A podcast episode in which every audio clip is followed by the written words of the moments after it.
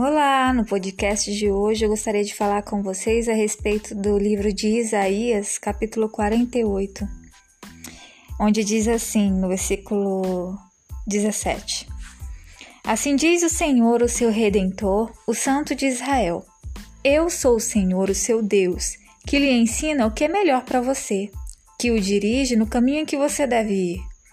Se tão somente você tivesse prestado atenção às minhas ordens, a sua paz seria como um rio e a sua retidão como as ondas do mar. Nesse versículo, o Senhor nos alerta a importância da gente se submeter à vontade dele e também atentar os nossos ouvidos ao comando dele, porque ele garante que sabe o que é melhor para nós. No decorrer do nosso dia a dia, nós acabamos não dando ouvido à voz do Senhor, Muitas vezes ele envia diversas mensagens através da palavra, através de um louvor, através de um devocional, de um podcast, tentando nos orientar ao caminho em que nós devemos seguir para alcançar a verdadeira paz e uma vida plena na presença dele.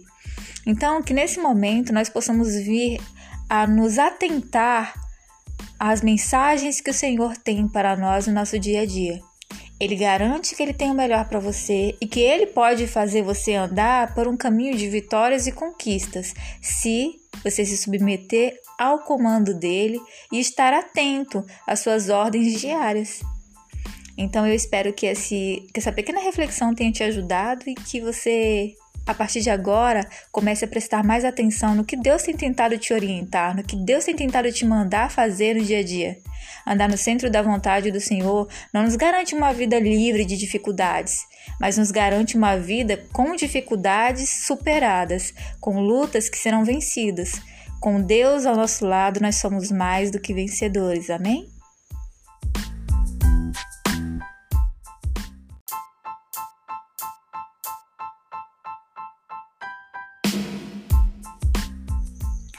Olá! No podcast de hoje eu gostaria de falar com vocês sobre as responsabilidades que vêm junto com os milagres. Vamos lá? Você talvez já tenha visto uma frase clichê do cinema que diz assim: Com grandes poderes vem grandes responsabilidades. Tio Ben, filme do Homem-Aranha. Mas o que é poder? A Bíblia ensina que o poder de Deus atua constantemente em nós e, na maioria das vezes, na forma de pequenos e belos milagres.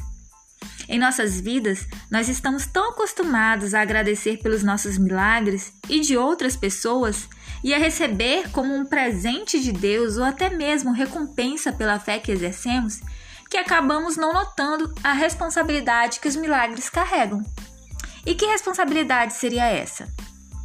Trazer glória para Deus, trazer fé para quem ainda não tem, mostrar para as pessoas o tamanho e a profundidade do amor de Deus em cumprir tudo o que ele promete.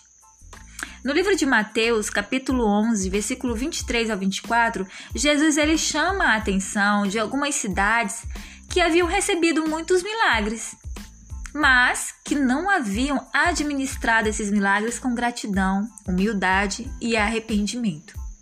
Jesus, ele nos chama nesse momento a enxergarmos os milagres de Deus em nossas vidas com mais responsabilidade e compromisso em expressar a nossa gratidão de forma a mostrar a bondade de Deus em nossas vidas e o quanto ele é grande e poderoso para fazer tudo isso na vida das outras pessoas.